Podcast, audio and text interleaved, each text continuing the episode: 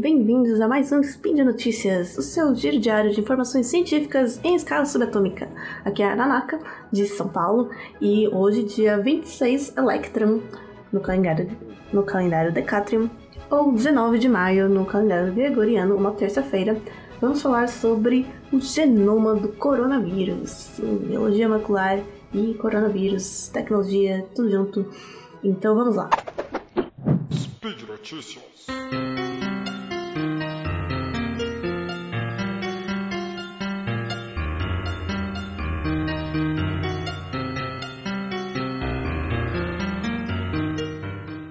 Então vamos para a análise do genoma do coronavírus, o SARS-CoV-2, que causa a Covid-19. Eu vou chamar aqui de coronavírus porque é mais fácil de falar, né? A maior parte das coisas que eu vou falar aqui é baseado num artigo, numa matéria que saiu no New York Times, que é uma excelente matéria onde os jornalistas fizeram um ótimo trabalho né, de pegar as informações densas do estudo molecular do vírus, uma área bastante técnica, e colocar de uma maneira mais compreensível e até colocaram apelidos e nomes mais lúdicos nas, nas proteínas e tal para ficar mais fácil de entender. Então eu vou usar isso que eles fizeram e também colocar mais alguns, algumas informações, outras fontes que estão tudo aí no post, se quiserem dar uma olhada.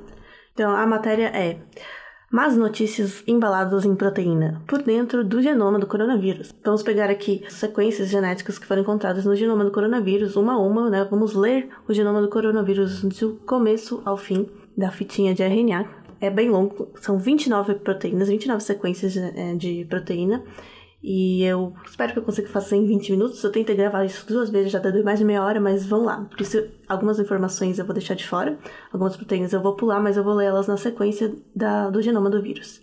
O genoma, então, do coronavírus foi sequenciado e montado em janeiro de 2020. E ele começa, né, uma fitinha de RNA. Os vírus são basicamente uma capa de proteínas oleosas, né, de óleo, de gordura, por isso que o sabão funciona contra eles, porque ele quebra essa capa. E então os vírus são uma capinha de gordura e dentro tem o material genético, que é a receita para fazer mais vírus. Mas é só isso que eles têm, só a receita, eles não têm como fazer mais vírus por si só. Por isso, né, que eles precisam é, invadir células hospedeiras de outros seres. O genoma do coronavírus tem 30 mil letrinhas, né, do RNA. Deve estar lembrado, então, as letrinhas que a gente tem no código genético. O nosso DNA são A, C, T e G, que são os quatro tipos de nucleotídeo, né, abreviações.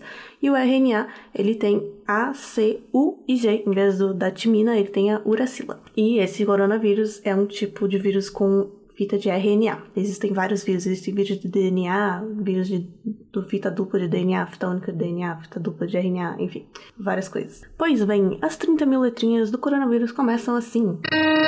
Sim, eu transformei, na verdade, usei um programinha que transforma as quatro letras A, C, U e G em notas musicais. Cada letra corresponde a uma nota, então são quatro notas diferentes, para que vocês tenham uma sensação de que estão realmente lendo o código do vírus. E essa primeira sequência de RNA que recruta o maquinário da célula infectada para ler o resto do RNA do vírus e fazer as proteínas, né? ler as receitas e fabricar as proteínas do vírus. Então, quando a gente fala que recruta, né, quer dizer que é uma moléculazinha de RNA que ela tem um certo formato e pela composição de nucleotídeos dela, ela tem uma certa afinidade, né? ela se liga facilmente com outras proteínas dentro da célula hospedeira, da célula infectada, e ela acaba então atraindo é, o ribossomo e outras moléculas que fazem parte do maquinário de produção de proteínas da célula. A partir disso, então, a célula infectada vai começar a produzir proteínas do vírus, lendo o genoma do vírus e produzindo a proteína.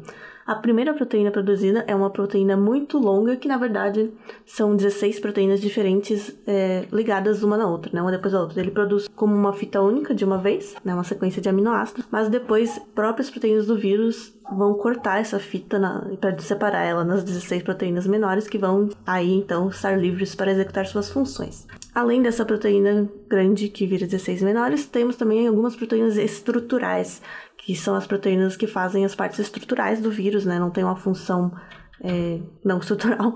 Então elas formam a capa, os espetinhos, enfim, eu vou falar sobre isso depois. Então, com as sequências dessas proteínas, os cientistas conseguem tentar prever a função delas, né? Porque a gente não tem um microscópio, alguma coisa que consiga olhar isso funcionando.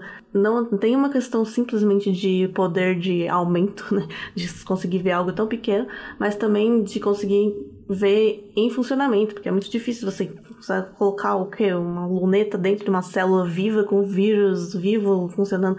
É muito difícil. Esse vírus, ele é muito pequeno, né? ele é menor do que o comprimento de luz visível, então precisar de uma bastante tecnologia aí e a gente ainda não consegue ver isso em funcionamento. Nossa, isso seria realmente revolucionário.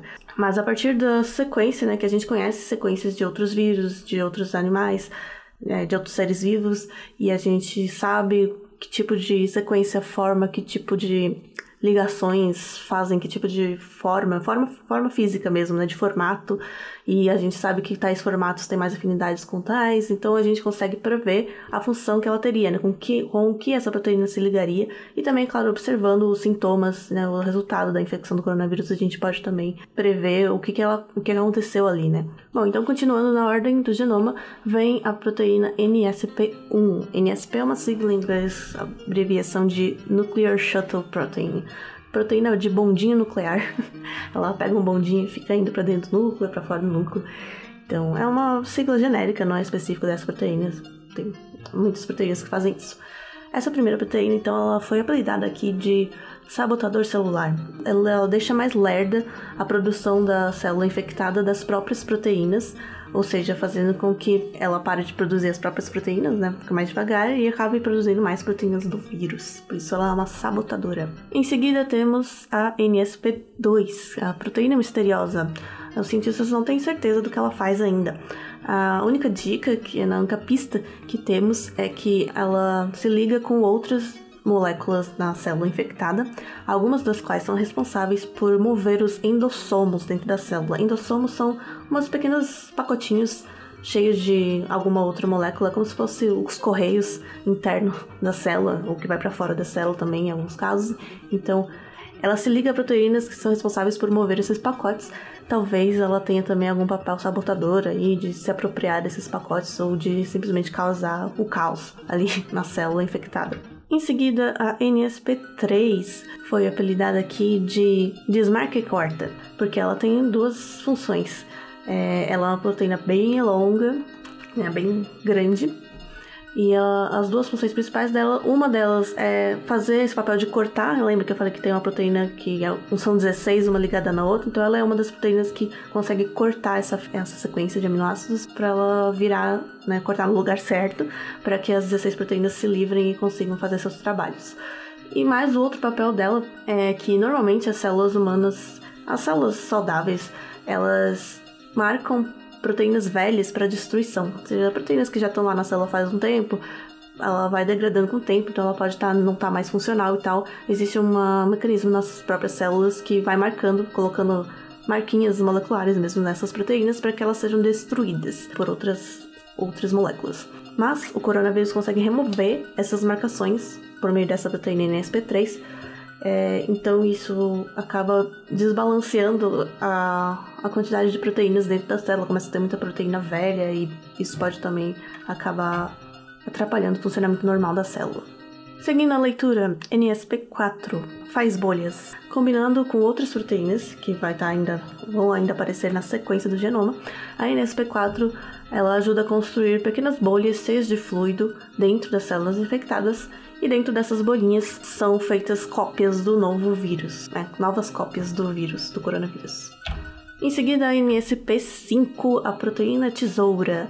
Ela, sim, é a principal responsável, então a única função dela é cortar aquela proteína grande do vírus eh, em proteínas menores que vão fazer suas partes. Seguindo, temos NSP6, a fábrica de bolhas. Essa sim se junta com a NSP3 e 4 para fazer aquelas bolhas onde o vírus vai ser copiado. Em seguida, a NSP7 e NSP8 são os assistentes de cópia. Eles se juntam com a NSP12, que ainda vai aparecer na sequência, para fazer novas cópias do RNA do vírus, né, do genoma do vírus. E isso vai acabar sendo encapsulado né, em outras capsulinhas e vão nascer um novo vírus, um novo coronavírus, vários. Talvez você esteja se perguntando, ah, se ele tem uma proteína para copiar o próprio genoma, então por que, ele precisa da célula hospedeira? Se ele pode ser copiado. Mas, na verdade, essa proteína. Não, isso tá certo. Só que essa proteína, quem fez? Foi a célula hospedeira, né? Lembra, o vírus ele só tem a receita. Ele não tem nem como fazer essa proteína que se copia. Então, para isso ele já precisa da célula hospedeira. Seguindo então no genoma do coronavírus vem a proteína NSP9, apelidada aqui de direto ao coração da célula. Essa proteína se infiltra em pequenos canais e chega ao núcleo da célula infectada, que tem o nosso genoma. E então talvez ela seja capaz de influenciar o movimento de moléculas para dentro e para fora do núcleo. É o que parece, mas ninguém sabe qual é o propósito certo disso. Seguindo, temos a NSP10, a camuflagem genética. As nossas células humanas né, têm mecanismos de defesa de vírus, elas têm proteínas antivirais que são responsáveis por encontrar RNA viral ali flutuando na célula e despedaçar ele, né, cortar ele em vários pedaços aleatórios para não ter, para ele perder a função, né, para ele não conseguir ser lido como uma receita e feita a proteína do vírus. É, então essa proteína NSP10 do coronavírus trabalha junto com a NSP16, que também vai aparecer aqui na sequência, para camuflar esses genes virais no genoma, no, na célula, né, flutuando ali, para que eles não sejam encontrados pelas proteínas antivirais das nossas células. Agora sim vai, vem a NSP12, que eu falei, né, que é a, a máquina de cópia. Então ela, junto com aquelas outras duas, vai ela realmente é a principal responsável por copiar fazer uma cópia do, do genoma do RNA do coronavírus. Ela vai pegando então os nucleotídeos que estão ali disponíveis e vai colocando, copiando, colocando um na frente do outro em sequência. É, pesquisadores também já descobriram que o antiviral Remdesivir interfere é, justamente nesse tipo de proteína NSP12 em outros coronavírus. Então estão fazendo testes para ver se funcionaria com o Covid-19, para que o vírus não seja capaz de se copiar corretamente e, ou seja, de se reproduzir. É uma coisa interessante que acontece na produção dessa proteína NSP12, né, quando a nossa célula vai ler e produzir a proteína correspondente, é que quando ela vai ler esse RNA da SP12, ela começa e aí ela dá uma escorregada e lê de novo o C. E então, e aí continua. E isso forma a proteína funcional. Eu já falei sobre isso no spin de notícias sobre elementos de transposição, que existem realmente alguns erros, digamos assim, né, corregas do nosso mecanismo de produção de proteínas, que na verdade são funcionais. Eles, a, a proteína funcional depende que ocorra esses erros para ela funcionar. E tem uma série de teorias de por que isso seria adaptativo, porque, enfim, falei um pouco lá, isso não é para esse spin. Em seguida temos a NSP13, que é a proteína desembaraçadora. Normalmente, né, os RNAs virais, nosso DNA também, RNAs, todos os materiais genéticos costumam estar bem enroladinhos, né, como se fosse um emaranhado de fios, para ocupar menos espaço para ficar ali. Só que na hora de serem lidos, né, serem copiados ou serem lidos para fazer proteínas, eles precisam estar tá desenrolados, né, para o maquinário da célula conseguir é, ler aquela linha, né? Não pode estar um embaraçado, um bolorô de, de fita. Então, essa proteína NSP13 ela, do vírus ela é responsável por desembaraçar o RNA para que outras proteínas possam vir e ler a sequência. Temos a NSP14, que é a revisora de código viral. Sim, temos revisores de código até em vírus. Até os vírus sabem como é importante o revisor de código. Então, é, a NSP14 ela fica ali junto com a NSP12 que vai duplicando o coronavírus, né, duplicando o genoma do coronavírus, e a NSP14, quando a NSP12 faz um erro, coloca lá um nucleotídeo que não é uma cópia, né? Ela tá lendo A e coloca C. Aí a NSP14, que é revisora, vai lá e corta fora esse C para que a NSP12 continue copiando e dessa vez copie certo, né? Temos então a NSP15, a faxineira do vírus. É, essa tem um papel bastante importante que suspeitam, né, que essa seja responsável por cortar então os restos de RNA viral, né, alguns genes que acabam saindo do, do ali do meio e ficam flutuando pela célula. E essa proteína NSP15 vai lá e corta ele para esconder, né? tipo, joga para baixo do tapete para a célula, para as nossas células não perceberem que tá acontecendo nada ali. Temos em seguida a NSP16, que é mais camuflagem, né? eu já comentei sobre ela, junto com a, junto com a NSP10, eles escondem os genes dos vírus do, das nossas proteínas antivirais. Esse vírus é muito espertinho, né? Então vem a famosa proteína S de spike, que é a proteína que forma aqueles espetinhos Normalmente, quando a gente vê a representação de imagem do vírus, né, que é uma representação, a gente não tem como filmar o vírus, já falei, como fotografar. Normalmente, eles são coloridos de vermelhinho, né, tem uma bolinha que é o vírus e tem esses espetinhos vermelhos.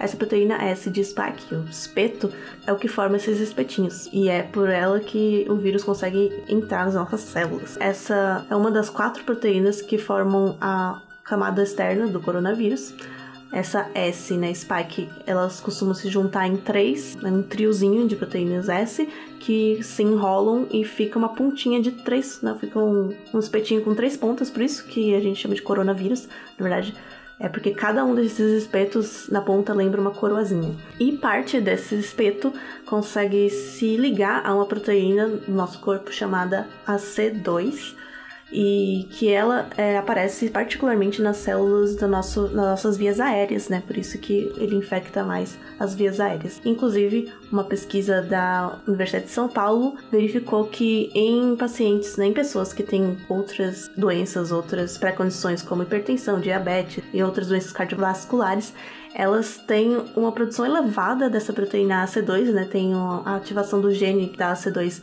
elevada, então elas acabam produzindo mais essa proteína, acabam tendo mais essa proteína nas células, por isso talvez que o vírus tenha uma facilidade maior de infectar e até uma gravidade maior na doença com essas pessoas. Uma curiosidade então sobre esse GNS, né, de respeito do especificamente do SARS-CoV-2, que é esse coronavírus, é que ele tem uma inserção de 12 nucleotídeos, né, de 12 letrinhas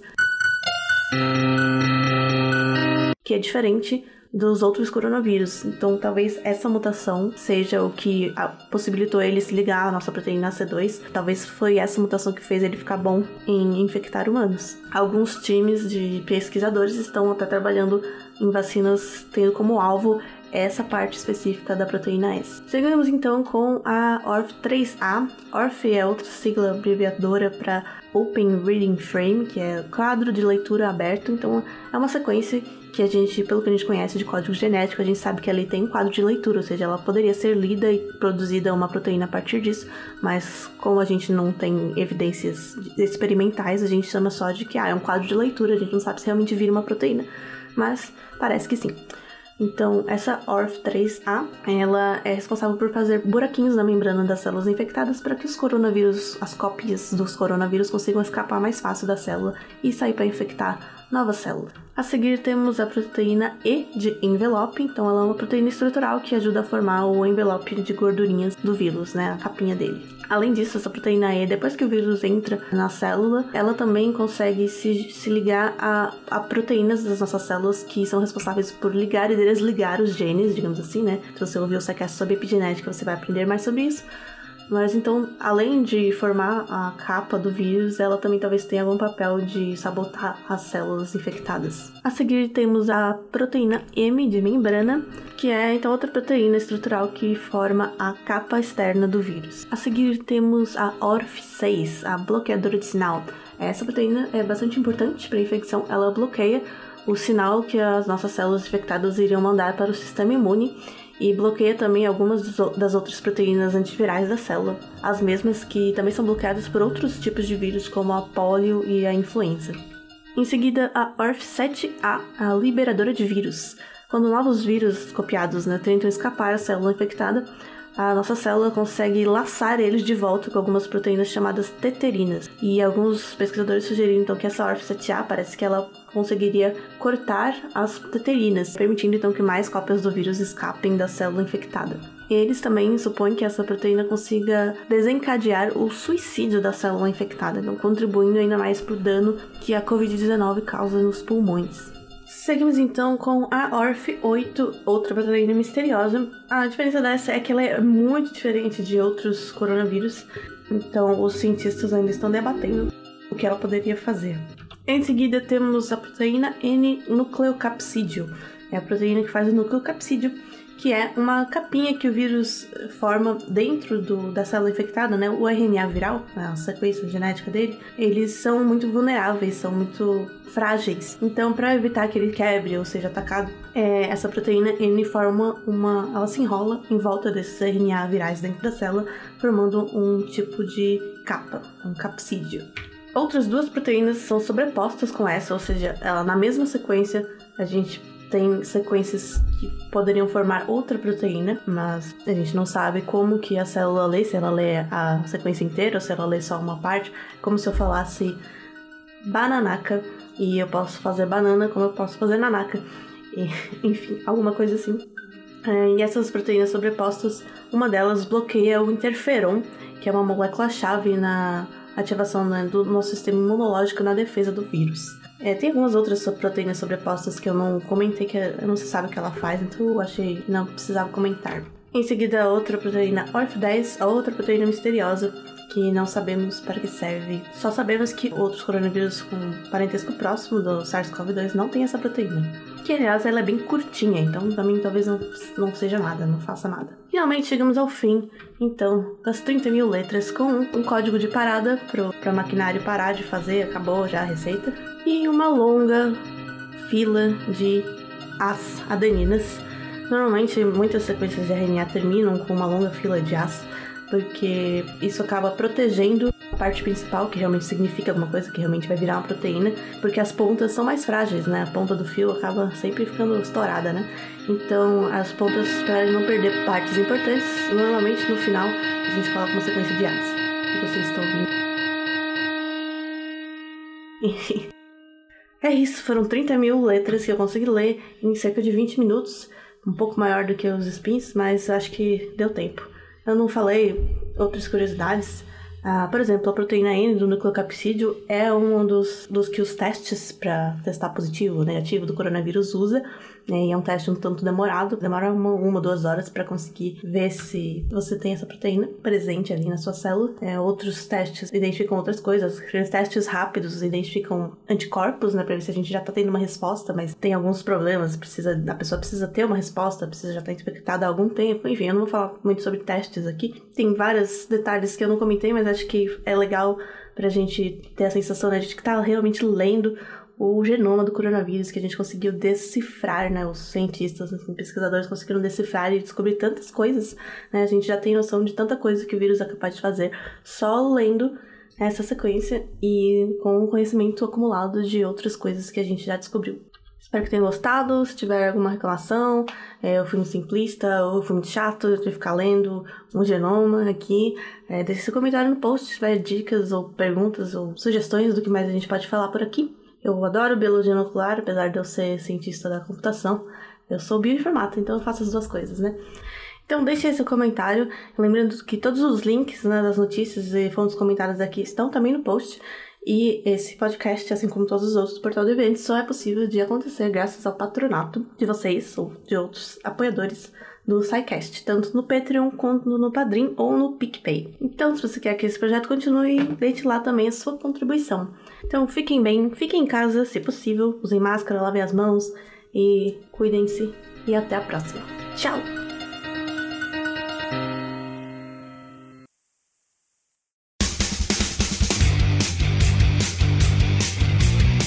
Cortes, edição de podcast.